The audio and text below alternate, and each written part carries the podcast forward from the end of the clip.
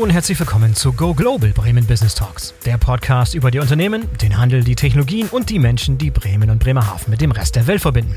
Der Go Global Bremen Business Talks Podcast ist ein Gemeinschaftsprojekt der Wirtschaftsförderung Bremen, der Handelskammer Bremen und der Bremer Senatorin für Wirtschaft, Arbeit und Europa. Ich bin euer Host Boris Felgendreher und heute sprechen wir über Afrika.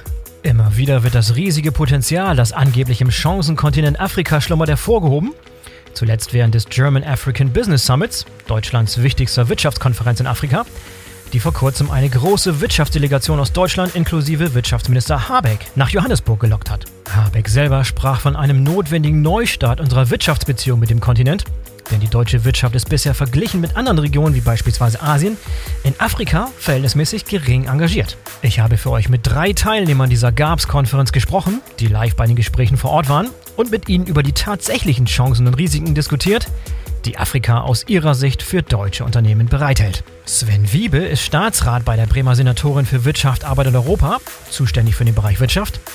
Eduard Dobas Albrecht ist erfolgreicher Bremer Unternehmer und Präses der Bremer Handelskammer. Und Volker Schütte ist ebenfalls ein sehr erfolgreicher Bremer Unternehmer und Honorarkonsul der Republik Südafrika. Ich habe die drei zu einem hochinteressanten Live-Gespräch in der Handelskammer Bremen getroffen und diese Diskussion präsentieren wir euch heute. Los geht's! Hallo Herr Wiebe, hallo Herr Schütter, hallo Herr Dobas Albrecht. Herzlich willkommen zum Go Global Bremen Business Talks Podcast. Schön, dass alle dabei sind. Ja, vielen Dank. Wir sind gerne dabei. Sehr gerne. Schönen guten Tag. Dankeschön. Vor allem endlich mal wieder live. Wir vier zusammen hier in der Handelskammer Bremen. Ich möchte heute mit Ihnen über das Thema Afrika sprechen, habe ich gerade in der Einleitung schon erwähnt. Das Timing könnte nicht besser sein. Wir sind gerade alle drei wiedergekommen von einer Delegationsreise aus Südafrika zur GAPS-Konferenz. Sie stehen also noch unter den Eindrücken dessen, was dort passiert ist. Es wurde viel darüber geredet und geschrieben hier in der Presse. Aber jetzt haben wir nochmal die Chance, aus erster Hand sozusagen die Eindrücke mitzunehmen und die Eindrücke zu schildern, die Sie da gewonnen haben. Das, was ich so entnommen habe, und ich war nicht bei der Reise, war die Aussage von Herrn Habeck, der mit war in der Delegation, der gesagt hat, es ist so eine Art Neustart. Es soll ein Neustart versucht werden, es soll was Neues an den Start gebracht werden. Die Handelsbeziehungen mit Afrika sollen sich grundlegend ändern und erneuert werden. Jetzt die Frage, ist das so der Tenor? Ist das, äh, ist das so das Gefühl, was Sie aus dieser Reise mitgenommen haben? Gibt es da so eine Art Aufbruchsstimmung? Ist das eine Zeitenwende? Kann man wirklich davon sprechen, dass wir etwas hier neu aufstellen? Äh, Herr Wiebe, vielleicht äh, bei Ihnen angefangen. War das so Ihr Eindruck? Gab es da eine Aufbruchsstimmung? Ja, die konnte man durchaus wahrnehmen. Man muss natürlich aufpassen. Äh, es hat auch früher schon mal Antritte gegeben, wo man gesagt hat, wir müssen ja. jetzt hier ähm, Afrika als Kontinent ähm, neu entdecken. Ähm, aber ich glaube, dass aufgrund der globalen ähm, Veränderungen, die wir derzeit erleben, ähm, was Russland angeht, aber auch was China angeht, ähm, tatsächlich der afrikanische Kontinent jetzt stärker in den Vordergrund rückt. Und es deswegen auch richtig ist, äh, dass unter anderem die deutsche Politik auch sich diesem Kontinent äh, zuwidmet. Äh, und ähm, da hat äh, die Konferenz, die äh, in Johannesburg stattgefunden hat, glaube ich, wichtige Signale ausgesandt. Und nun gilt es, darauf auch aufzubauen. Ja. Und ähm, ist das inzwischen bei den deutschen Unternehmern auch angekommen? Vermuten die auch so eine Art Aufbruchsstimmung? Ich habe gesehen, die Delegation war voll besetzt, da war voll Haus, da war, war gut besucht, viele Delegationen, viele Unternehmer aus aus Bremen dabei, Herr Doris Albrecht, viele Kollegen von Ihnen, die da mit an Bord waren, die aufgebrochen sind nach Südafrika. Also ich finde in dem Fall das Wort Aufbruchsstimmung nicht ganz passend, mhm. sondern es ist eigentlich eher Fortsetzung und Ausbau. Erstmal waren einige dabei, die schon in Afrika aktiv waren und sind. Äh, das heißt, für die ging es eigentlich mehr darum äh, zu schauen, wie setzen sich Dinge fort. Möglicherweise in der Tat, da gebe ich Herrn Wiebe recht, unter geänderten Vorzeichen, mhm. dass man Afrika einfach im, im Sinne der Veränderungen im Welthandel anders wahrnehmen sollte, als man es vorher getan hat. Äh, insofern wird es mehr Unternehmer geben und gibt, gab es auch eindeutig auch bei dem Gipfel, die also sagen, das will ich mir doch mal anschauen in mhm. Afrika. Äh, ich will noch mal zu sprechen kommen, auch auf die Unternehmensbesuche, die wir gemacht haben, sowohl vor als auch nach dem Business Summit. Äh, das waren ja Unternehmen, die zum Teil seit vielen Jahren in Afrika tätig sind und erfolgreich tätig sind. Das heißt, die kennen diesen Marktbereich bereits, die möchten sich auch nicht zurückziehen aus diesem Markt, sondern eigentlich eher sogar weiter tätig sein und sind auch bereit, weiter zu investieren, wenn sich die Dinge weiter positiv entwickeln. Die sehen aber Afrika eigentlich schon eigentlich als einen normalen Handelspartner. Und ich mhm. glaube, das ist auch ganz wichtig. Je mehr Afrika als einen normalen Handelspartner, auch gepaart mit durchaus Risiken, die hat man auch anderswo, äh, sehen, desto eher kommen auch mehr Unternehmer, Unternehmen Richtung Afrika und haben auch nicht diese, sagen wir mal, Anlaufängste. Aber Herr Schütte, woran liegt denn das, dass ähm, es wurde in, in der Berichterstattung zum Beispiel häufig darauf hingewiesen, dass der Handel, den wir mit Afrika betreiben, in etwa so groß ist wie der Handel, den wir mit Ungarn betreiben. Ich weiß nicht, ob die Zahl ganz genau stimmt, aber so etwa ein Vergleich. Also der ganze Kontinent Afrika ist für uns vom Handel her genauso wichtig wie Ungarn. Warum ist der Kontinent in den letzten Jahrzehnten so hinter seinen Chancen zurückgeblieben? Ja, das ist eine interessante Frage. Warum ist das so? Also erstens ist das, was Sie sagen, richtig. Der Handel mit Afrika ist unheimlich klein. Zur gleichen Zeit muss man aber wiederum auch sagen, der Handel Deutschlands oder Europa mit Lateinamerika ist auch unheimlich mhm. überschaubar. Mhm. Ähm, obwohl es eben in Lateinamerika hunderte von deutschen Unternehmen gibt und in Afrika eben auch, insbesondere im südlichen Afrika, eine große Anzahl an deutschen Unternehmen dort tätig sind.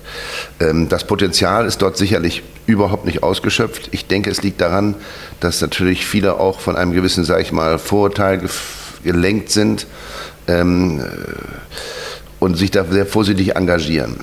Und äh, von daher ist das Potenzial sicherlich nicht erreicht. Ich kenne ja nur den südafrikanischen Markt nur wirklich gut und kann sagen, dass es ein sehr interessanter Markt ist, ähm, der eben auch, wie Herr Thomas Albrecht gerade sagt, von vielen deutschen Unternehmen seit Jahrzehnten bearbeitet wird und das, glaube ich, auch sehr erfolgreich und erfreulich. Ähm, da ist sicherlich noch Platz für manch einen aus Europa, aus, aus Deutschland. Aber die Leute haben eben dann doch irgendwo ein bisschen Manschetten. Mhm. Dazu muss man wiederum sagen, dass natürlich das, was jetzt Deutschland auch immer wieder an neuen Regelwerken auf den Weg bringt, ähm, dann einem manchmal etwas kontraproduktiv ist. Also ich kann jetzt sehen, ganz konkret sehen, wie größere Unternehmen sich aus Afrika wieder zurückziehen, mhm. weil sie eben durch, ich kann das gar nicht sagen, dieses Gesetz Lieferketten Sorgfaltspflichtengesetz? Ja, danke, Sorgfaltspflichtengesetz, genau. Ähm, diese größeren Unternehmen auf wirklich konkrete Probleme äh, bringt, äh, dort Geschäft zu machen und in Europa eben auch weiter. Die sagen, sagen wir mal so, wir machen 5% unseres Umsatzes, unseres Ertrags in Afrika, 95% sonst in Europa und anderen Ländern. Und äh, mit diesen 5% riskieren wir, wenn wir irgendwelche Probleme haben in diesem Gesetz, dass wir bei Ausschreibungen hier in Europa ausgeschlossen sind. Und dann man soll es eigentlich gar nicht glauben, aber die packen ihre Zelte ein und gehen weg. Also das muss man auch bedenken. Das kam auch in der Konferenz ganz klar zur Sprache, dass diese ganze Reglementierung ähm, es den Afrikanern insgesamt unheimlich schwer macht, ähm, Dinge, Produkte aus ihrem Lande zu exportieren nach Deutschland oder Europa. Also das auf der einen Seite, und das ist richtig, äh, was gesagt wurde, es gibt eben diesen Neustart äh, oder dieses neue Interesse. Das kann man auf der deutschen Seite ganz klar erkennen. Ich glaube nicht, dass das die Afrikaner alle verstanden haben. Nicht, weil die nichts verstehen, sondern einfach, weil das eigentlich gar nicht so ganz klar erklärt worden ist. Auf einmal kommt da großes Interesse. Ähm, aber warum das so ist, ist denen gar nicht so ganz, ganz klar. Und auf der anderen Seite, wie gesagt, kommen wir immer wieder mit neuen Regel Regelwerken, die es dann wiederum auch nochmal schwerer machen. Es ist letztendlich viel einfacher, in Belgien was einzukaufen, als jetzt, sagen wir mal, in äh, Ruanda. Ja, gibt es wirklich schon große Unternehmen, die sich aus Afrika zurückziehen aufgrund ja. des Inkrafttretens des Lieferketten-Sorgfaltspflichtengesetzes? Ja, also es ist so, ich bin ja auch im Präsidium des Afrika-Vereins, äh, der natürlich einen sehr engen Kontakt auch mit seinen Mitgliedern hat, die eben dann in Afrika tätig sind. Und da gibt es eben ganz konkret große Unternehmen. Die kleinen, sagen wir mal, betrifft das ja heute noch nicht in der wirklichen vollen Wirkung. Zumindest indirekt, ja. ja Teilweise ja. auch, ja. Mhm. Aber äh, große Unternehmen, das ist eine ganz einfache Sache. Ich, die sagen einfach, pass auf, wir machen 5% in Afrika und 95% in Europa. Und äh, wir haben überhaupt gar kein Interesse, jetzt A, einzuweihen, eine riesen Organisation aufzubauen, das alles nachzuvollziehen, was in Afrika passiert. Ich sage mal ganz grob gesagt, Sie haben eine Baustelle da, äh, Sie kaufen Ihre Möbel vor Ort, dann müssen Sie eben sicherstellen, dass der Schreiner, der die Möbel baut oder dieses Möbelunternehmen in, sage ich mal, Kenia, eben auch allen Regeln, die wir hier in Deutschland vorgeschrieben haben, äh, äh, einhält. Es geht jetzt nicht um Kinderarbeit, die gibt es auch in Kenia nicht, in der Schreinerei, aber es geht natürlich darum, können die Mitarbeiter ähm, äh, sich gewerkschaftlich organisieren? Werden die nach Tarif bezahlt in Kenia? Ich meine, Natürlich ist das gar nicht nachvollziehbar. Also sagt so ein Unternehmen, wenn ich jetzt hier erwischt werde sozusagen, dass ich das nicht voll und ganz nachvollzogen habe, das würde eine unheimliche Assoziation bedeuten, dann sage ich lieber, pass auf, dann mache ich einen Strich und dann mache ich da nichts mehr. Das ist wirklich konkret so. Ähm, die Firmen sind auch bekannt, die sagen das auch ganz klar. Aber das hat natürlich nicht die, sagen wir, die Regierung dazu gebracht, jetzt da irgendwelche Dinge zu ändern. Und das Gesetz wird ja voll und ganz umgesetzt. Und das ist natürlich letztendlich dann in diesem Fall für Afrika sehr bedauerlich. Mhm.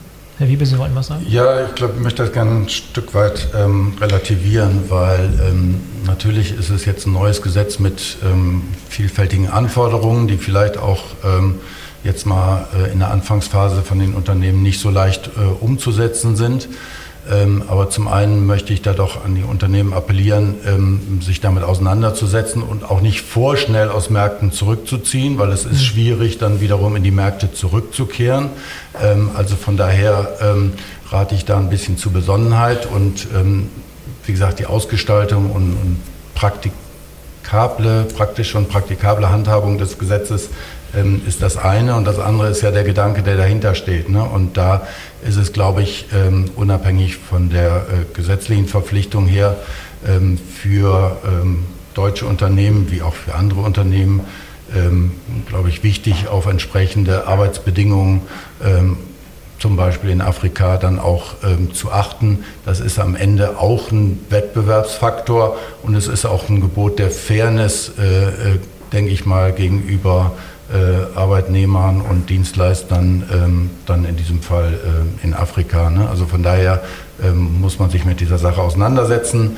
Ähm, mag jetzt äh, auch an der einen oder anderen Stelle für die Unternehmen schwierig sein, ist aber, glaube ich, perspektivisch gesehen ähm, durchaus ähm, oder kann es von Vorteil für alle sein. Mhm. Zumal ja Afrika auch kein homogener Markt ist. Das sind 54 Länder letztes Mal, als ich gecheckt habe. 54 Länder. Also, also ist kein, immer noch so. ist immer noch so. Und ähm, da gibt es sicherlich Länder, bei denen die Einhaltung des Lieferketten-Sorgfaltspflichtengesetzes weniger Probleme darstellt als in anderen. Es gibt einige, die wahrscheinlich komplett weit davon entfernt sind, andere, die weit, weit besser aufgestellt sind. Können wir da noch was zu sagen, wie dieses Gefälle eigentlich aussieht? Also ich bin da eher bei Herrn Schütte. Ich mhm. sehe auch, dass dieses Gesetz äh, zum Teil an der Praxis einfach vorbeigeht, auch an der Praxis die Unternehmen sehr wohl pflegen. Auch die Unternehmen haben äh, gewisse Codes und Governance Codes und äh, sind gar nicht bereit, unbedingt von Lieferanten zu kaufen, äh, die dann möglicherweise komplett gegen dieses Gesetz im Extremfall Mhm. Jetzt äh, verstoßen. Das ist einfach bei den Unternehmen auch so. Aber das Gesetz fordert eben auch vieles, was einfach ein großer Aufwand ist und in der Praxis schwer nachvollziehbar ist, was dort geliefert werden muss. Und ich war auf einem Panel, wo genau dieses Thema von Europa überbordete Bü Bürokratie Richtung Afrika diskutiert wurde. Hm. Und zwar im, im Rahmen der Lieferketten auch. Das, das, das Thema dieses Panels waren die Lieferketten. Und äh, das erwies sich für viele Afrikaner, auch afrikanische Mittelständler. Muss ja eins sehen, damit ein Markt wirklich funktioniert und auch eigentlich attraktiv ist, wieder für ausländische Investoren, also für uns europäische Investoren dort, ist es sehr erforderlich, was in Südafrika sogar ein bisschen der Fall ist, dass man idealerweise dort auch eine eigene Wirtschaftsstruktur hat, mhm. die zudem dafür sorgt, dass letztlich auch der internationale Handel belebt wird. Aber auch die Afrikaner sagen, für uns ist es eigentlich viel leichter, in andere Länder in, nach USA oder nach Asien zu verkaufen als nach Europa. So müssen wir uns natürlich auch nicht wundern, wenn unser Handel dann mit Afrika so niedrig ist, wie Sie es verglichen haben mit Ungarn. Mhm. Das heißt, wir tun das so gerne, dass wir unsere Standards auch anderen Kontinenten überstülpen. Und da sollten wir vorsichtig sein. Wir müssen respektieren, dass auch gewisse Zusammenhänge in Afrika schlicht und ergreifend anders sind, auch Wertvorstellungen andere sind als unsere. Dann erlaubt es uns auch, gute Geschäfte zu machen. Wenn wir aber kommen und ausschließlich unsere Wertvorstellungen dort predigen, und das kam gelegentlich in der Konferenz durch. Unter anderem auch zum Ausdruck gebracht durch unseren Bundeswirtschaftsminister. Mhm. Und das ist nicht gut. Das ist nicht gut, weil man einerseits andere Kulturen respektieren muss. Und das ist erst recht nicht gut, weil sich einige da vor Ort dann auch in ihrem Stolz und ihren, ihrer Wertschätzung verletzt fühlen. Und das ist keine Basis für guten Handel miteinander. Gut, äh, Befürworter des Lieferketten-Sorgfaltspflichtengesetzes würden jetzt sagen, es geht in erster Linie darum, Menschenrechte zum Beispiel einzuhalten. Grobe Verletzungen dieser Menschenrechte werden nicht mehr toleriert, werden dann auch sanktioniert, werden dann auch bestraft. Und, und die müssen einfach eingehalten werden, sonst brauchen wir in solchen Ländern nicht unterwegs sein. ja, aber wollen wir mal ganz ehrlich sein, und das ist ja schön, dass wir jetzt auch deutsche Unternehmen in Südafrika besucht haben. Das sind ja alles, im Großen und Ganzen, alles letztendlich in diesen Ländern Vorzeigeunternehmen. Ich fordere wirklich jeden auf, mir jetzt mal ein deutsches Unternehmen zu zeigen, im ganzen Kontinent Afrika, das Menschenrechte verletzt. Dass die nicht alle nach Tarif bezahlen oder vielleicht auch keine Gewerkschaft erlauben in ihrem Betrieb. Das will ich jetzt mal dahingestellt lassen. Das mag sehr wohl sein. Aber es gibt doch kein deutsches Unternehmen oder auch kein europäisches Unternehmen, jedenfalls so wie ich das erkennen kann, jedenfalls kein deutsches Unternehmen, das in Afrika Menschenrechtsverletzungen betreibt. Also was Herr Wiebe sagt, ist vollkommen richtig. Die Idee ist ja positiv und gut. Und ich gehe jetzt mal von dem Thema weg. Es ist genauso unser großes Thema zur grünen äh, Renewable Energy. Das ist natürlich vollkommen richtig, da führt ja auch kein Weg dran vorbei. Wir müssen das ändern. Nur wie in dem Panel auch gesagt wurde, zum Beispiel, als wir über dieses Thema Renewable Energy sprachen, nehmen Sie Südafrika, da kommen, ich sag mal, 90 Prozent der Energie kommt von Kohle. Mhm. Die Kohlenminen, beschäftigen Hunderttausende von Leuten. Da können Sie für jeden Arbeiter zehn draufrechnen. Das heißt, das sind easy fünf Millionen Menschen abhängig von der Kohle. Da können Sie jetzt nicht sagen, ja, aber wir haben in Deutschland entschieden, wir machen das jetzt nicht mehr. Wir würden jetzt gerne nur noch Solar und, ähm, ähm, und Wind machen das können wir in Deutschland machen. Dafür zahlen wir auch den höchsten Energiepreis der Welt, soweit ich das jedenfalls weiß. Vielleicht gibt es noch einen anderen, der noch teurer ist, aber ziemlich ganz oben in der Spitze. Das ist in Afrika gar nicht umsetzbar. Also wenn wir uns jetzt hinsetzen und sagen, pass mal auf, Jungs, ähm, in Afrika, wir wollen das jetzt alles mal komplett ändern und Kohle wird eingestellt, dann ist der Gedanke dahinter natürlich vollkommen in Ordnung. Das ist ja richtig, muss auch gemacht werden. Mhm. Aber sagen wir mal, in, dem, in der Geschwindigkeit, wie wir uns das wünschen, ist das gar nicht umsetzbar in so einem Land. Das geht nicht. Ganz simpel. Herr Wiebe, ist das dann alles nur Wunschdenken, was wir da geäußert haben und was da groß in den Nachrichten präsentiert wurde, was Habeck erreicht hat und was Habeck anschieben will? Ähm, nein, es ist so, wie Herr Schütte sagt, es ist eine Frage des Zeitraums und mhm. des Übergangs. Den muss man gestalten. Ne? Ähm, macht keinen Sinn, hier äh, sagen wir, einen abrupten Systemwechsel herbeizuführen, der dann, was weiß ich, zur Arbeitslosigkeit von Hunderttausenden von Menschen führt. Also insofern äh, muss man da äh, sukzessive vorgehen. Ähm, und ähm, soweit ich das äh, jetzt gesehen habe, äh, hat sich aber auch Südafrika auf den Weg gemacht, ähm, seine ja in hohem Maße vorhandenen regenerativen Energiequellen auch tatsächlich zu nutzen ähm, und äh, auch perspektivisch äh, in die Produktion von Wasserstoff einzusteigen.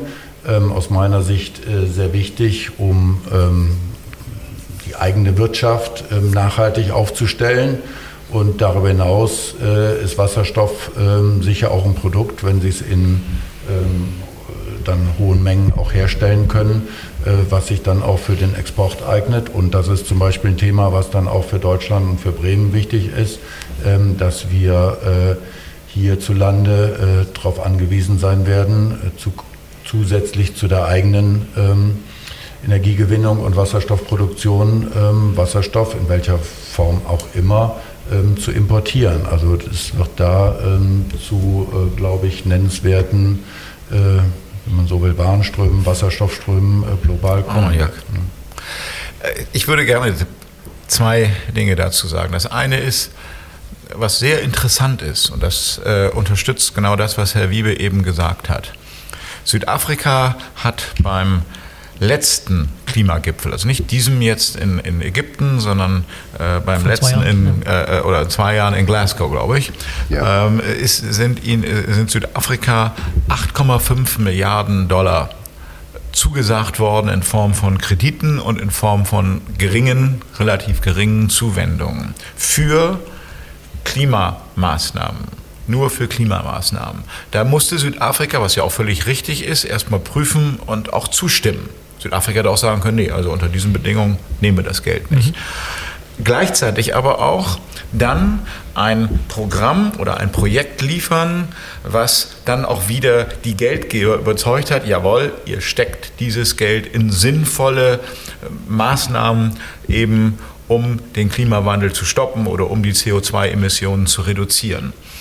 Äh, das ist passiert Und man fängt jetzt an.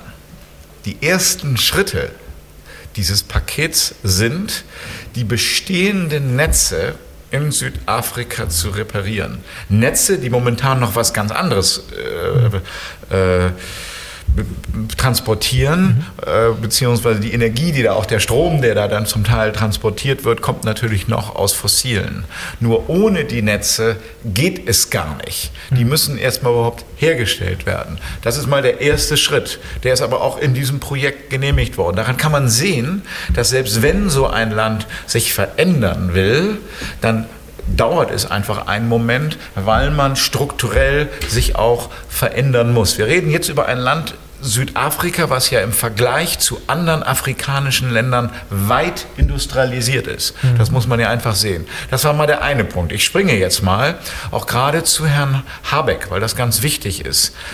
Damit sowas funktioniert, muss es eine Win-Win-Situation sein. Mhm. Das heißt, auch die andere Seite muss davon überzeugt sein, dass es für sie Sinn macht. Da sind übrigens in Südafrika viele und auch in der Regierung nicht überzeugt. Leider auch mhm. zum Teil aus persönlichen Interessen, aber immerhin.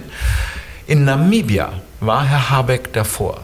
Und wenn ich das alles richtig verstanden habe, und ich habe es auch durch dritte Berichte gehört, durch Presseberichte und so, auch auf Panels äh, Schilderungen gehört, äh, die mir zeigen, da möchte die Regierung über erneuerbare Energien Strom herstellen und mit Hilfe dieses Stroms Wasserstoff herstellen und dann diesen Wasserstoff teilweise für den eigenen Gebrauch nutzen oder vielleicht auch im südlichen Afrika, ihn aber dann auch wieder wandeln in Ammoniak, den man dann nach Deutschland verschiffen kann. So, denn äh, eine Pipeline da zu bauen von äh, Namibia nach Deutschland ist relativ weit. So, aber dieser Ammoniak macht Sinn und jetzt auch Deutschland sagt dann Win, denn wir brauchen diesen Ammoniak äh, beispielsweise für Düngemittel mhm. und so weiter. Also der wird wirklich gebraucht. Außerdem könnte man ihn rein theoretisch auch wieder rückverwandeln. Ich glaube aber dann ist der Energieverlust relativ hoch. Äh, so, das heißt, hier hat man ein Land, Namibia, was bislang, sagen wir mal, was internationale Exporte anging, also in die, ins internationale gehende Exporte anging, vergleichsweise unbedeutend war wenn man das mal schaut. Ein tolles touristisches Land und so weiter, das wissen wir alle, aber eben exportmäßig unbedeutend. Jetzt plötzlich, durch diese Investition, die aus der, aus, von der Privatwirtschaft kommt, durch diese Investition, gewollt durch die Regierung, mag sich für Namibia das gesamte Geschäftsmodell des Landes sozusagen ändern, dank erneuerbarer Energien. So, das heißt, die wollen das. Da, das ist überhaupt gar keine Hindernisse, zu, äh, Hindernisse technischer Art sind immer zu überwinden, aber mhm. sagen wir mal, politische Hindernisse sind, so wie ich es verstanden habe, nicht mehr zu überwinden. Und das bedeutet eine, eine positive Entwicklung.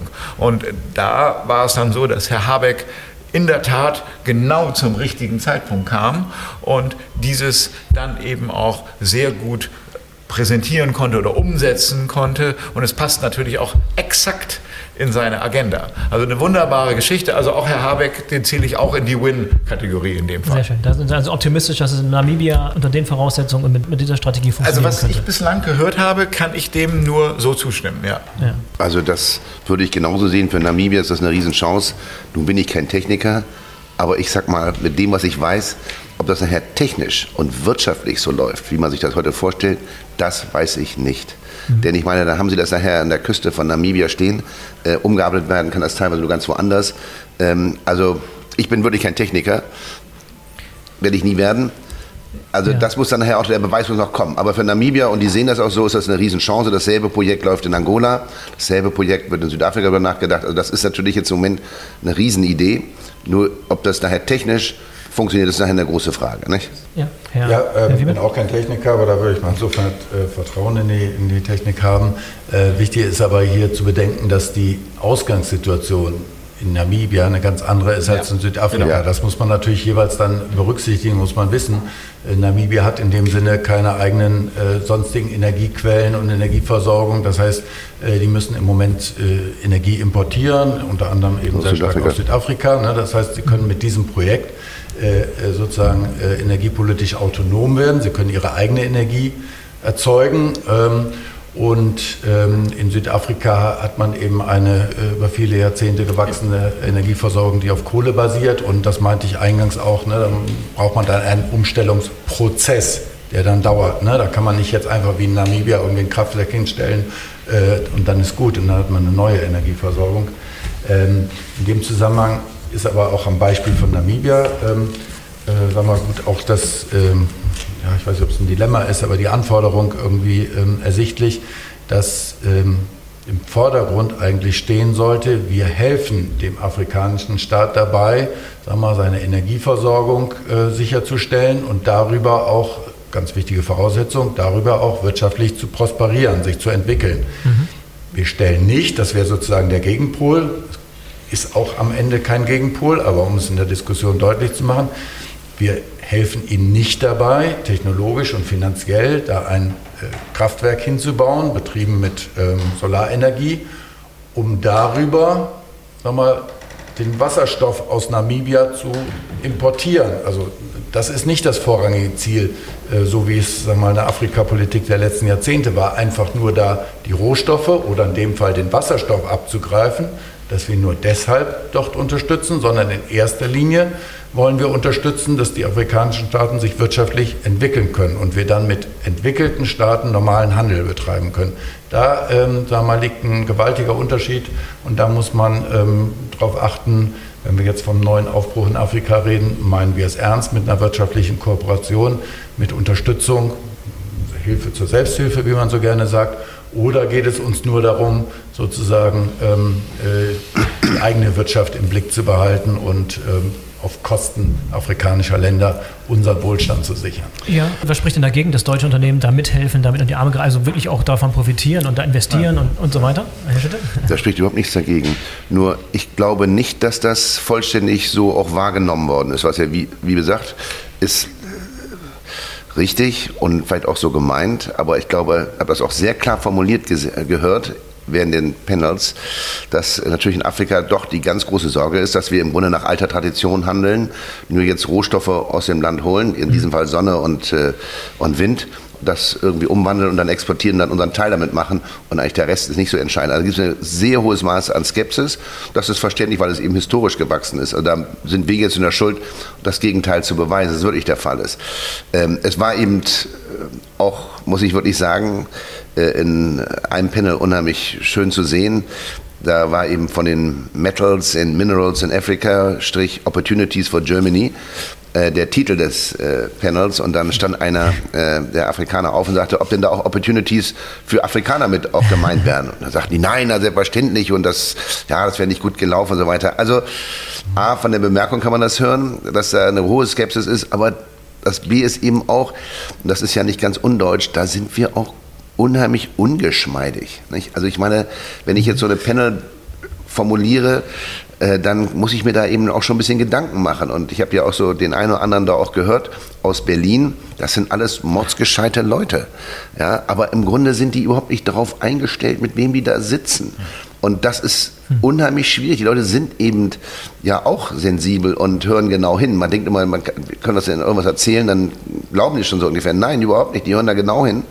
Und ähm, da glaube ich, ist die Politik gefordert, noch ein bisschen auch im Umgang mit den Leuten, ähm, sagen wir, sich zu lernen. Das heißt ja immer, das war am Anfang ja auch ganz klar von allen gesagt, habe ich inklusive, wir suchen hier Partnerschaft auf gleicher Augenhöhe. Also ich würde mal sagen, das ist nicht so ganz klar rübergekommen an manchen Punkten. An manchen mhm. vielleicht schon, aber an manchen nicht. Und da können wir noch eine Menge lernen, weil natürlich, es heißt Partnerschaft auf gleicher Augenhöhe und da wird dann drei Minuten drüber gesprochen und dann kommen die restlichen 27 Minuten, was für uns in Deutschland noch nicht wichtig ist. Mhm. Und ja, das ist natürlich auch wichtig, aber das ist natürlich nicht der einzige Punkt, warum wir alle in Afrika uns getroffen haben, zu hören, was uns in Europa nun wichtig ist. Also mhm. da müssen wir wirklich ich sag mal, im Umgang mit den äh, betreffenden Ländern, das wird ja in Lateinamerika oder in Asien ähnlich sein oder im Mittleren Osten, da müssen die Leute ein bisschen sich besser darauf einstellen, mit wem reden sie jetzt hier eigentlich, nicht? Das ist, wir im Kaufmännischen kennen das, zum Kunden gehe, muss ich ja auch ungefähr wissen, wo hole ich den jetzt ab, ja. Und das ist etwas, was ja. mir so krass aufgefallen ist, weil wenn man also als Kaufmann eben sitzt, dann ist das eben die erste Frage und dann sitzt man da und dann hört man jetzt, äh, ich sage jetzt mal einen Staatssekretär oder jemanden anders aus, dem, aus Berlin und man merkt, Ne? Der Ja. hat gar nicht. Ja, ja, verstehe ich, kann ich- Und das ist echt schwierig, das ist schade, weil natürlich dadurch auch dann diese, diese, sagen wir mal, Skepsis eigentlich Grunde genommen eigentlich auch erst entsteht. Ganz genau. Ich, ich sehe das genauso. Aber ich gehe mal auf den Ausgang unserer Runde zurück, wo Sie sagten Chancen. So ein bisschen gehe ich dann auch in Ihre Richtung, Herr Wiebe. Äh, es, sind, es ist eben derzeit tatsächlich sind ganz große Chancen da auch gekoppelt mit diesem Klimawandel. Die sind da, aber man muss genau das beachten, was Herr Schütte gesagt hat. Das war in der Tat erschreckend zum Teil auf dem Panel, wie weit weg von dieser Realität die Gesprächspartner waren. Die meinen es gar nicht böse. Aber äh, die meinen, dass wenn sie eben eine, Gebrauchs-, eine deutsche Gebrauchsanweisung hinterlegen, dass die Afrikaner dann richtig glücklich sind, weil diese Gebrauchsanweisung in Deutschland so gut funktioniert.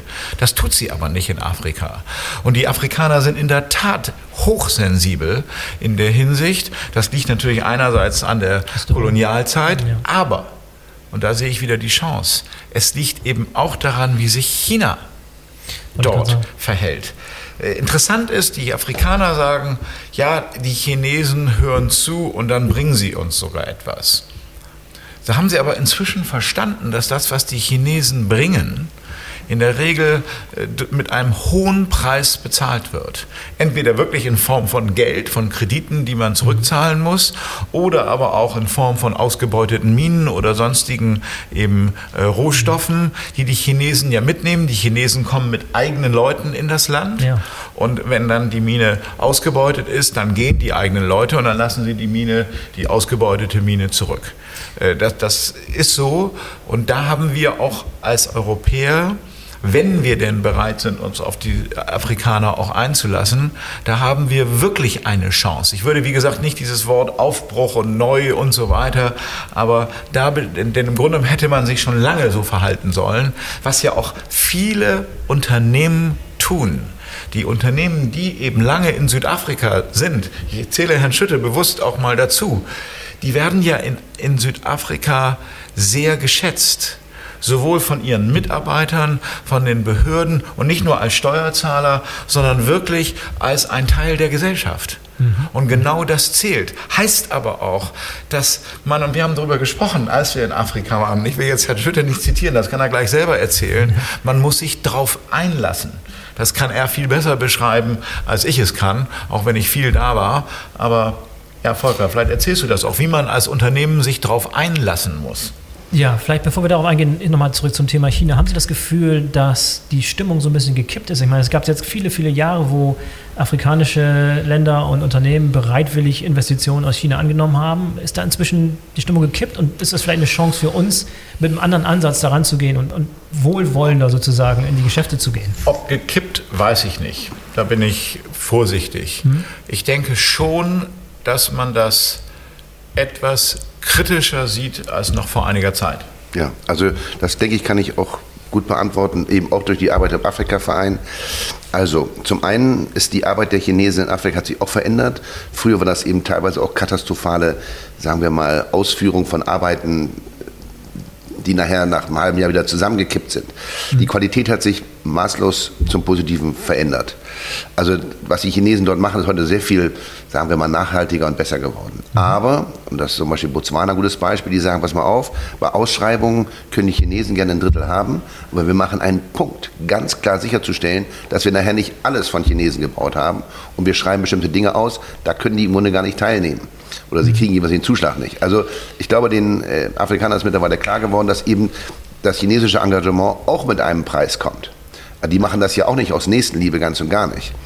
Und von daher, das, diese Erkenntnis ist, glaube ich, durch Afrika mittlerweile gewachsen und erkannt. Und die Chinesen haben sich wiederum angepasst und sind auch, wie gesagt, in ihrer Arbeit nachhaltiger geworden. Dass wir da immer hingucken, was die Chinesen machen, finde ich gut. Das ist ja unser Wettbewerb auf dem Kontinent. Da ist nichts mit verkehrt. Die arbeiten anders. Ähm, und ähm, ja, können ja nochmal über deutsche Entwicklungsarbeit in Afrika reden. Ähm, ob das dann immer so dolle ist, ist auch noch dahingestellt. Ähm, aber wie gesagt, die Chinesen sind da, die werden weiter engagieren und ähm, ich denke, die passen sich auch den Gegebenheiten an. Ja, Herr Weber, wollten Sie noch, dem noch was Ja, anfügen? ich denke, das, was wir in Bezug auf China äh, diskutieren, gilt am Ende auch generell. Es geht nicht darum, was weiß ich, nur die Rohstoffe aus, Af aus Afrika abzugreifen, sondern es äh, geht darum, dass die Afrikaner aus dem reichhaltigen Rohstoffvorkommen, äh, was sie haben, dass sie daraus eine eigene Wirtschaft, eine eigene Wertschöpfung entwickeln. Und wenn dabei, äh, sagen wir mal, deutsche Unternehmen ähm, mitwirken können, dann ist das gut. Ähm, aber das sollte die Priorität sein. Ne? Wenn in der Folge auch Rohstoffe natürlich dann ähm, zusätzlich in den Export gehen können, wunderbar. Aber man muss die Priorität richtig setzen. Das heißt Wertschöpfung im eigenen Land. Ja, ich nehme mal ein gutes Beispiel das große Thema ist ja zurzeit auch Fertigung von Batterien für die EVs mhm. in Deutschland. Volkswagen baut in Europa, glaube ich, sieben Werke, BMW, überall wird äh, solche Werke werden aufgebaut mit Rieseninvestitionen. Es war sehr schön zu sehen. Alles, alles, was Sie dort brauchen für die Batterie, können Sie in Afrika äh, als Rohstoff finden. Alles. Mhm. Ich habe noch kein einziges Unternehmen gesehen, die sagt, pass mal auf, wir stellen diese Batterien in Afrika her. Mhm, ja. Das ist doch eine vollkommen logische Sache. Warum wird das alles rausgeschippert? Und dann sozusagen in Europa zusammengebastelt oder wo auch immer. Das ist doch vollkommen logisch. Aber wenn man sowas mal machen würde, dann würden sie auch ein klares, das ist dann auch the proof is in the pudding, das ist dann auch der Beleg, dass wir sagen, wir meinen das auch so. Und ich glaube, die Afrikaner sind maßlos misstrauisch zu gucken, hm, habt ihr euch wirklich so geändert? Denn die Chinesen haben sie letztendlich ja auch, wie wir vorhin sagten, letztendlich auch aus guten Gründen im Grunde sich da engagiert, um dann Rohstoffe rauszuholen ähm, für sich selbst. Ähm, und da sind die maßlos skeptisch. Und das ist ein Projekt. Ich meine, wenn ich jetzt sieben Fabriken baue für Batteriefertigung, als Unternehmen kann ich auch die achte in Afrika bauen, wo ich auch ein eigenes Werk habe. Nicht? Und äh, ja. Ist nirgendwo zu erkennen. Kongo ist das Beispiel da, ne? Wo zwei Kongo, Drittel ja, aber auch Südafrika. Also man ja. kann ja dann das südliche Afrika nehmen, und, also Südafrika und Kongo zusammen. Da gibt es nichts, was sie ja, nicht kriegen können. Kongo zwei Drittel der weltweiten Reserven an Kobalt.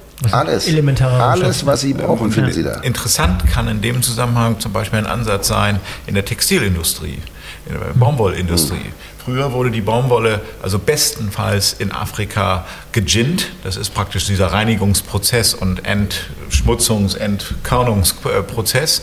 Und dann wurden die Ballen verschifft. Heute ist auch der Versuch der, Industrie, der Textilindustrie eindeutig, zumindest die Primärverarbeitung, also die Verspinnung und eventuell auch das Weben in Afrika zu machen. Da könnte man auch sagen, ja, man könnte noch viel weiter gehen und so weiter. Natürlich auch dann die Frage, was ist technologisch möglich und so weiter. Aber zumindest das, das ist ein ganz wichtiger Schritt im industriellen Prozess in der Textilindustrie. Und da ist man dabei, das auch dann in Afrika äh, zu machen. Mhm. Und das ist wenigstens ein erster Schritt, dass ein Teil der Wertschöpfung, Herr Wieber hat davon gesprochen, in Afrika bleibt. Und dagegen ist ja überhaupt nichts einzuwenden. Denn dieser, äh, diese Primärverarbeitung in der Textilindustrie findet in Europa schon lange nicht mehr statt. Ja. Aber wenn Sie dafür plädieren, wirklich in solche Industrien reinzugehen und die da anzusiedeln, weil da ist die große Konkurrenz aus Asien und da die haben viele, viele Jahre Expertise, wie man das macht und zu welchen Kosten und zu welchen Preisen und so weiter, weit, weit im Voraus. Macht es dann auch Sinn, sowas in Afrika versuchen Absolut, ja. absolut, weil äh, man spart die Transportwege. Äh, warum sollen die Afrikaner nicht auch in der Lage sein, äh, auch, auch effizient da entsprechend diese Dinge zu verspinnen? Man kann ja dann auch entsprechend sie maschinell äh, unterstützen, dass es auch die Maschinen gibt und so weiter. Also absolut sinnvoll, abgesehen davon, dass man auch über weitere Schritte nachdenken kann. Auch dann, was möglicherweise den heimischen Bedarf angeht und so weiter. Es gibt ja auch sehr viel Bevölkerung dort. Also das halte ich für absolut sinnvoll. Ich will da auch ganz kurz dazu noch was dazufügen, denn hat der Herr Dobas Albrecht gerade schon gesagt, äh, Logistikkosten spielen auch eine große Rolle. Und von daher, ich glaube, da ändert sich eben auch etwas, wo man Dinge fertigen lässt. Und das andere ist eben auch, nehmen Sie mal Mercedes-Benz, hat ja in East London eine große Fabrik, in der das, das C-Modell, nenne ich das jetzt, ist das richtig ja, heute ja, so? Das, ja, ähm, als Schwester sozusagen zum Bremer Werk stellt. Und das Mercedes-Werk in East London genießt im Konzern einen super Ruf für seine Qualität. Also es ist jetzt, muss man wirklich ganz klar sagen, auch ein Vorurteil, das sich eben nicht bestätigen lässt in Afrika kriegen sie und bekommen sie eben auch eine super Qualität gefertigt. Das heißt, das, was im Textilbereich gemacht wird, wurde ja früher, Südafrika hat ja eine riesen Textilindustrie. Bestens, also das ist alles machbar. Und mhm. die können auch eben auch Autos bauen, dann können sie auch eine Batterie bauen ähm, in, erst, in erstklassiger Qualität. Also von daher, da gibt es aus meiner Sicht aus keinen einzigen Grund, warum das nicht da gemacht werden kann. Okay, aber Best Guess, also was sind die Beweggründe für jemanden wie Volkswagen zu sagen, da, halt, also da, da, haben wir noch nicht angeschaut, das ziehen wir nicht in Betracht, das machen wir bisher nicht. Was ist der beste Grund, was ist die beste Erklärung? Ja auch nicht blöd. Nee, die sind ganz bestimmt nicht blöd. Ähm, da haben Sie vollkommen recht. Äh, vielleicht wird das auch kommen, denn der Zwang ist ja auch für das Werk, in, auch Volkswagen in, in, East, in, ähm, in Port Elizabeth wird ja, Uitenhagen, wird ja nicht für immer äh, benzinbetriebene Motoren und Autos herstellen. Also irgendwann müssen sich damit auch beschäftigen. Nur, wir haben von das Wort Win-Win gehabt und die Politik guckt eben nach Projekten, auch wo man das vielleicht auch konkret zeigen kann. Äh, die Politik sitzt ja auch bei Volkswagen mit dem Aufsichtsrat und als Teil, aber ich denke mal, Entschuldigung, vielleicht bin ich da komplett naiv, man könnte ja auch der Politik mal sagen, Jungs, ihr baut jetzt sieben Stück, könnt nicht eins davon oder noch ein achtes, dann auch dahingestellt werden, einfach auch als Beleg, dass wir hier was machen und darüber uns Gedanken machen. Und wenn Volkswagen sowas machen würde, bin ich mir ziemlich sicher, kommt der zweite und dritte da auch hin. Katalysatoren, die wir alle in unseren Autos haben, werden alle in Südafrika gefertigt. Mhm. Aber nochmal zu, zu, schauen, was sind denn so wirklich ernstzunehmende Vorbehalte, die man als Unternehmer in Bezug auf Afrika haben kann? Ich denke da an Infrastruktur, ich denke an Arbeitskräfte, ich denke an Energieversorgung. Was sind so, wenn man wirklich mal schauen könnte, was, was sind wirklich Bedenken, die man haben kann? Lassen wir uns da gerne mal drüber sprechen, um die mal ein mhm. bisschen aufzudröseln was sich dann da verbirgt. Sind die wahr? Sind die wirklich? Sind die behebbar? Wie schätzen Sie ein? Was sind die wirklichen Herausforderungen? Es gibt natürlich, Sie haben einige Bedenken genannt. Ein ganz wichtiger Punkt ist natürlich die Rechtsstaatlichkeit. Äh, bekommt man vor Gericht Recht oder nicht? Äh, kann man überhaupt vor Gericht äh, entsprechend klagen und so weiter? Das ist sogar in Südafrika im Vergleich zu anderen Ländern äh, besser.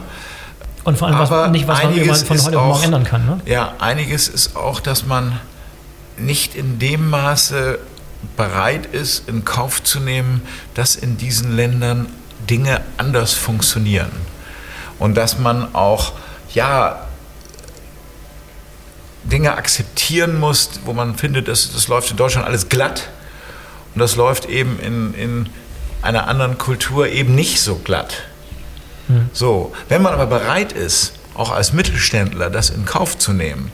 Und wie gesagt, man ein gewisses Risiko. Man hat vielleicht auch ein Risiko, wenn man als, als Bremer, der ein Werk hier in Bremen hat, sagt, man baut ein zweites Werk in Sachsen dann hat man vielleicht auch ein gewisses Risiko. Ja, man hat, ist plötzlich weiter weg, man, man hat es äh, nicht um die Ecke, man braucht dort äh, völlig anderes Personal und so weiter und so fort. Diese Risiken hat man im Grunde genommen auch. Man muss in Afrika einfach gewisse andere Standards in Kauf nehmen. Dann aber sind die Chancen aus meiner Sicht und insbesondere die Margen auch sogar höher mhm. als hier. Aber damit haben deutsche Unternehmen doch auch Erfahrung. Wir sind ja nicht nur in Europa unterwegs, sondern wir sind in Südostasien unterwegs, wir sind in Bangladesch, in China, in, in, ja, in, in Indien. Aber der Schwerpunkt, liegt, der Schwerpunkt, liegt, natürlich in Asien, in China insbesondere. Und wie gesagt, in, Europa, in Afrika sind eben, ich sag mal, drei Prozent des Handels äh, Europas, Deutschlands ist eben mit Afrika. Ich will aber vielleicht konkreter noch werden zu Ihrer Frage als Herr Dobers Albrecht jetzt, was sind die Hürden? Also die Rechtsstaatlichkeit ist in Südafrika genauso gegeben wie in Deutschland. Wir haben ja eine super Verfassung, wir haben eine funktionierende Rechtsstaatlichkeit und ich denke, es gibt aber auch andere Länder, in denen das genauso der Fall ist. Es gibt ohne Zweifel, ich will jetzt nicht in Kongo vor das Gericht gehen. Ich glaube, ich weiß nicht, wie das funktioniert, aber mhm. Entschuldigung, vielleicht bin ich jetzt auch ungerecht dem Kongo gegenüber, aber das ist so mein Eindruck. Es gibt ohne Zweifel eine Reihe von Ländern äh, wie Südafrika, Namibia, Ruanda ähm, äh, und eine Reihe von anderen Ländern, wo sie das hingenommen, also äh, voraussetzen können. Ich glaube, wo die zwei ganz großen Probleme, die wir haben in Afrika, ist einmal eben Energie. Und das ist ja eben schon hier besprochen, wo auch jetzt Grund Europa, und ich sage immer lieber Europa als Deutschland, nun wirklich hinkommen kann und sagen, pass mal auf, wir machen jetzt ganz konkret hier etwas und wir helfen euch, das eben zu verbessern. Auch zu unserem Nutzen, indem wir eben jetzt nicht Kohlekraftwerke hinsetzen, sondern eben andere. Mhm. Das ist also ein ganz großes Thema. Und das zweite ist eben Infrastruktur. Das kam auch in dem Panel relativ klar rüber ja. und das habe ich auch aus eigener Erfahrung, kann ich das sagen. Die Kosten der Logistik innerhalb Afrikas sind eben einfach exorbitant, mhm. mhm. weil der Lkw-Fahrer steht eben sieben Tage an der Grenze zwischen Südafrika und Simbabwe. Der steht da sieben Tage, weil das einfach nicht funktioniert. Mhm. Oder nach Mosambik steht er dann eben drei Tage und dann wird er von Simbabwe weiter nach Tansania oder was auch immer.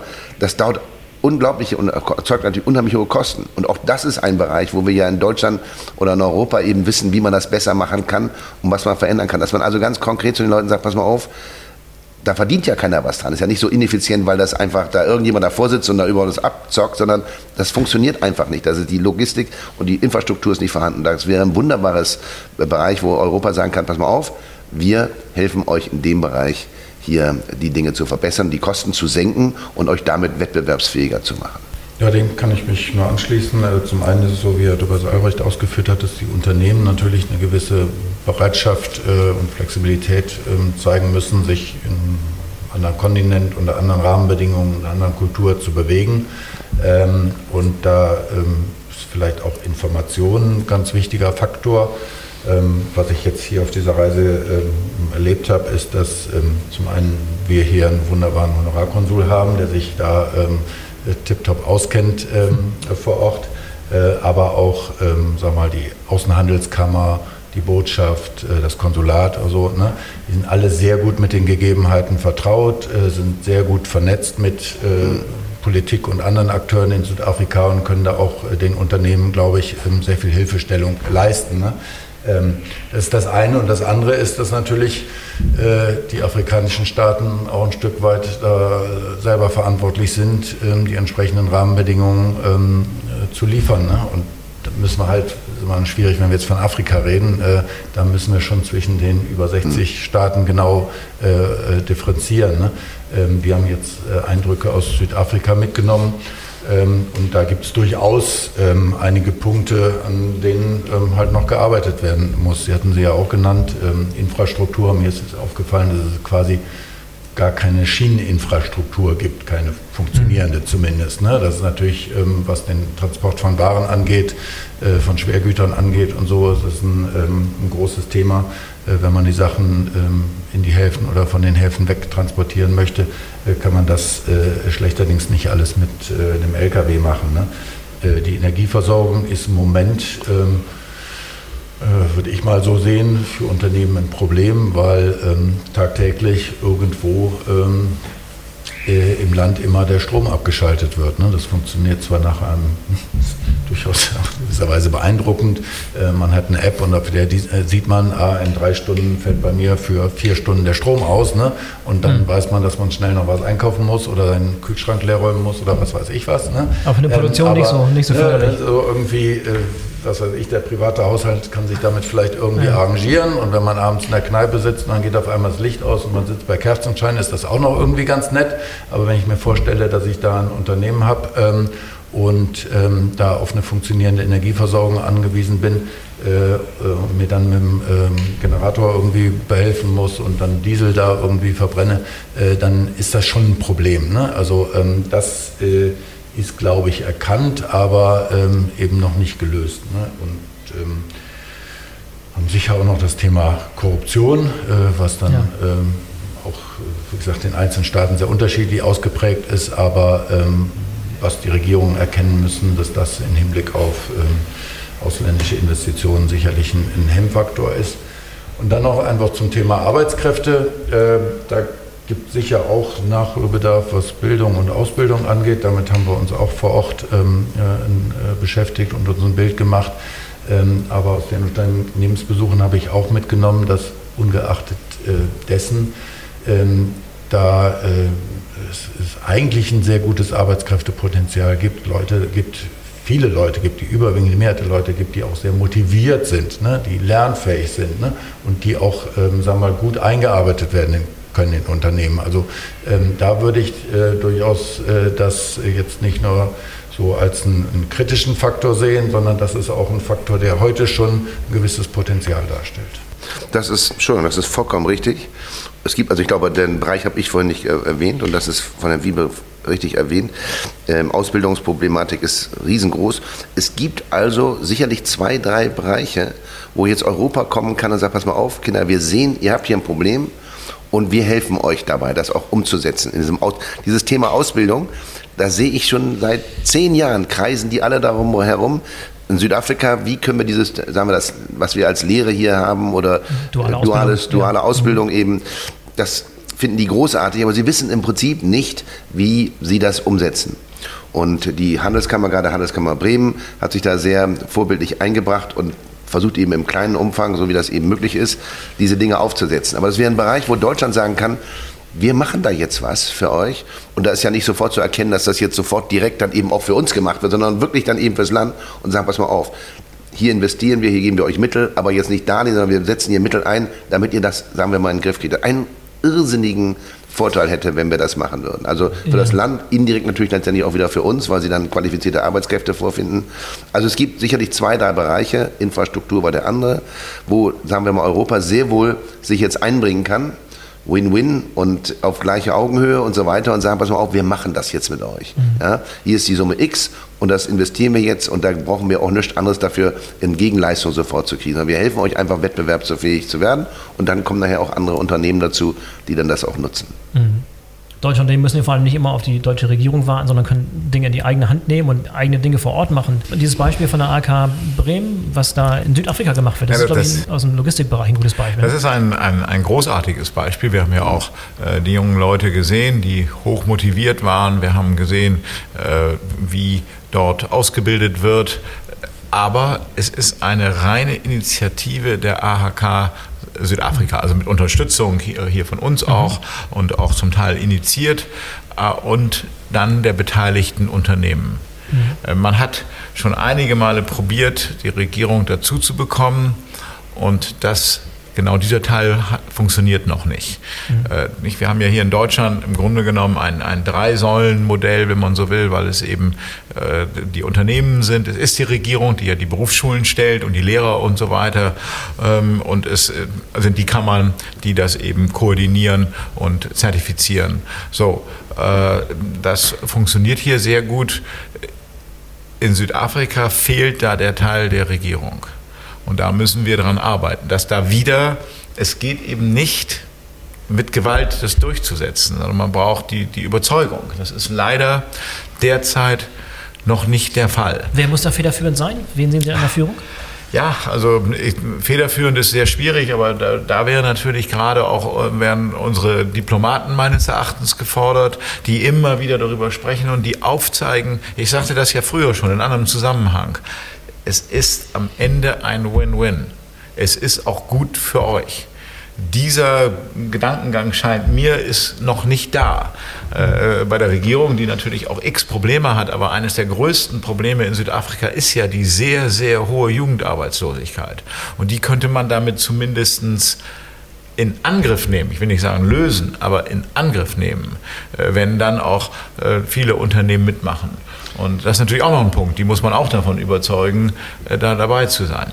Ja, also das ist nicht das Problem von Südafrika, sondern das ist das Problem ja. von ganz Afrika. Ja. Und wenn wir alle ehrlich sind, ist ja auch Teil des Programms, das damals schon von Merkel angeschoben hat, vor fünf Jahren, ähm, Kern der Sache ja, letztendlich Arbeitskräfte dort vor Ort zu schaffen, damit eben nicht, ich sag mal, eine Million von Menschen ihre Koffer packen und nach Europa kommen. Das ja, mag man vielleicht nicht so offiziell klar formulieren, aber das ist ja auch ein ganz klarer Grund, warum wir uns zum Teil in Afrika engagieren. Und wenn man das machen will, wäre das eben ein wunderbares Beispiel, eben mit der Ausbildung erstmal sozusagen anzufangen und dort zu helfen. Ich glaube, dass die Regierung in Südafrika zumindest, wenn jetzt von der deutschen Regierungsseite äh, jemand käme und sagt, pass mal auf, das machen wir jetzt mit euch zusammen. Wir geben hier zwei Drittel, ihr müsst ein Drittel dazu machen. Das setzen wir jetzt auch um. Das machen wir jetzt und schieben das an. Dann würde das wahrscheinlich auch funktionieren. Denn die haben ja überhaupt nichts zu verlieren. Die müssen ja auch was vorzeigen, was sie gemacht haben. Also darüber reden und ja, interessant und großes Problem ist ja eine Sache, aber nachher dann auch zu sagen, das machen wir. Und ich denke, es wäre ein wunderbares Beispiel, um auch dieses Vertrauen zu schaffen, dass es wirklich ein Win-Win ist. Also über Win-Win reden, theoretisch ist ja eine Sache, aber dass man auch nachher den Leuten zeigt, nee, wir machen hier auch was, was eben wirklich ähm, klar zu erkennen ist, dass wir da nicht immer für einen 50er, den wir reinstecken, auch 55 wieder rauskriegen. Nicht? Mhm. Gibt es andere gute Beispiele für diese Win-Win-Situation? Gibt es gute Initiativen? Gibt es gute Unternehmen? Gibt es gute Projekte, die exemplarisch fungieren könnten als so eine Win-Win-Situation für jemanden, der es gut gemacht hat? Also ich kann das jetzt nur für Südafrika beantworten, aber ich muss sagen, es gibt eben unheimlich viele Europäer, die auf privater Basis unheimlich viel auf die Beine stellen. Mit südafrikanischen oder Südafrikanern äh, eben auch privaten Personen. Also auf der privaten Ebene wird unheimlich viel getan. Mhm. Das ist auch in der Natur der Südafrikaner, dass sie eben bestimmte Dinge, die eben nicht funktionieren, dann selbst in die Hand nehmen und machen.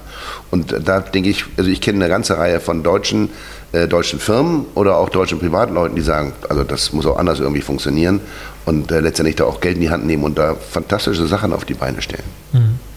Jetzt vielleicht mal abschließend zurück zur GAPS-Konferenz äh, und Ihre Eindrücke dort. Idealerweise würde so eine Konferenz, wo man da hinfährt, ja irgendwie neue Perspektive geben, Meinung ändern, irgendwie was in einem bewegen. Wenn Sie zusammenfassen würden, Herr Wiebe, was hat das bei Ihnen ausgelöst? Gab es Dinge, die Sie neu überdacht haben, neue Ideen, neue Gespräche, neue Impulse? Was haben Sie mitgenommen aus, aus diesen Gesprächen dort in Afrika?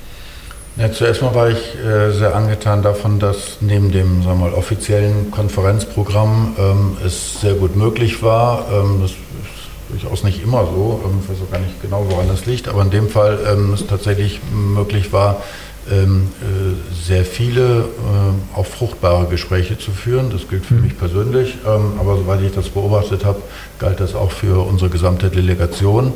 Ähm, also viele haben dort ähm, tatsächlich Anknüpfungspunkte äh, gefunden, ähm, die sich dann hoffentlich in der Folge auch äh, weiter verfolgen lassen. Ähm, also das war äh, für mich eine, eine, sehr positive Erfahrung. Wie gesagt, habe ich bei anderen Konferenzen auch schon anders erlebt. Mhm. Und ähm, darüber hinaus ähm, nimmt es einen natürlich emotional ein Stück weit mit. Ne? Ich war persönlich jetzt auch das erste Mal ähm, in Südafrika und ähm, das ist dann eben doch ein Unterschied, wenn man ähm, da hautnah ähm, die Situation vor Ort erlebt oder auch in der Konferenz mit den Leuten Kontakt hat, äh, sodass ich schon denke und das auch in dem Sinne gefühlt habe, dass auch Bremen äh, und Bremer Unternehmen sich mit dem Standort durchaus auseinandersetzen sollten. Und das muss man auch jetzt hier ein Stück weit äh, durchdringen lassen. Ne? Das ähm, ist sicher ein, Prozess, aber äh, kann ich mir vorstellen, ähm, dass sich daraus noch der ein oder andere Puls ergeben wird. Es gibt wahrscheinlich sowieso viel zu viele Unternehmer, die aus der Ferne versuchen zu, zu bewerten, was in Afrika los ist und sich nie die Mühe machen, tatsächlich mal vor Ort hinzufahren. Das ist vielleicht ein Aufruf dafür, auch mehr von solchen Angeboten in Anspruch zu nehmen, vor Ort solche Delegationsreisen zu machen, vor Ort sich mit den Leuten wirklich eins zu eins auszutauschen?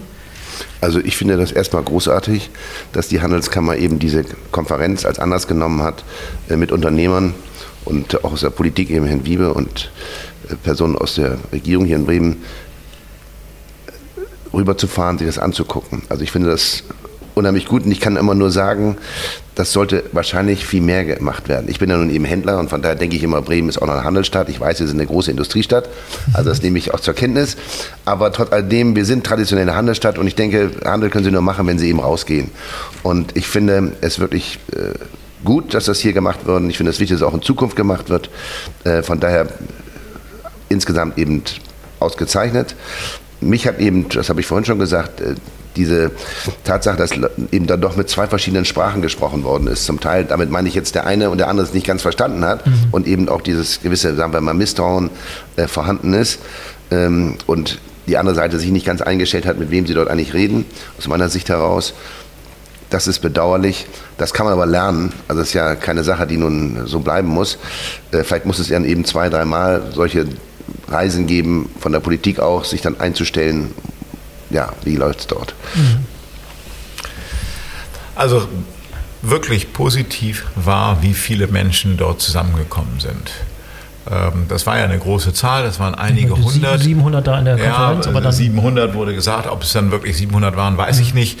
Aber da waren ja wirklich viele dabei, äh, die Rang und Namen hatten auch ähm, ob Botschafter, dann natürlich sehr viel Politik, aber eben auch nicht nur deutsche Politik, sondern auch sehr viele äh, Südafrika oder Afrikaner, nicht, nein, bewusst sage ich jetzt nicht südafrikanische, sondern afrikanische Politiker aus vielen Ländern. Mhm. Alleine dieses Zusammenkommen, dieser Austausch war überaus wertvoll, weil man wirklich, ja nur indem man jemanden ein bisschen mal in die Augen guckte, hatte man eben schon wieder einen neuen Gesprächspartner und, und bekam neue Eindrücke. Und ich denke, das äh, war auch für die Delegationsmitglieder ganz wichtig, dieser Austausch eben, äh, eben oftmals ganz spontan stattfand oder man saß im Panel nebeneinander oder ähnliches oder äh, stellte noch jemanden, der auf dem Panel war, eine Frage im Anschluss und so weiter, seid ihr dann später äh, bei, beim, bei dem ähm, Gesprächen in den Wandelhallen und so weiter oder beim Essen.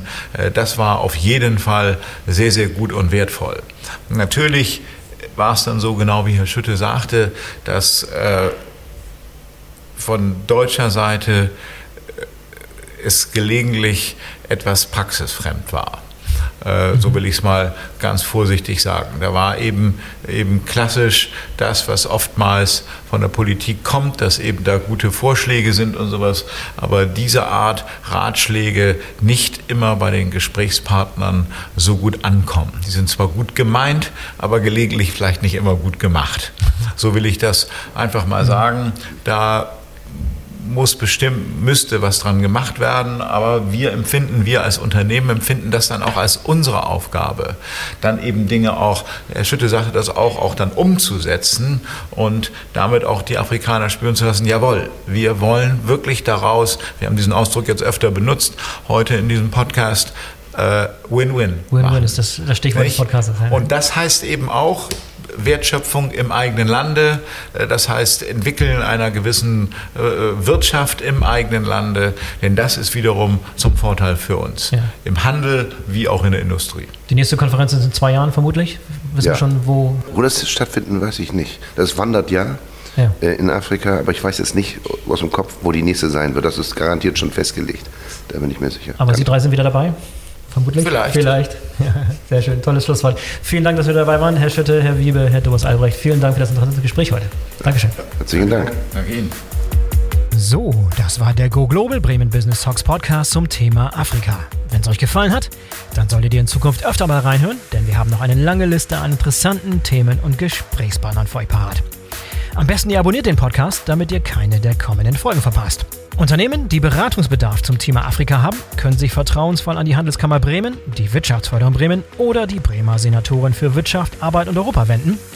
Entsprechende Links findet ihr in den Shownotes. Für heute sage ich Tschüss und auf Wiederhören. Bis zum nächsten Mal. Euer Boris Felgendreher.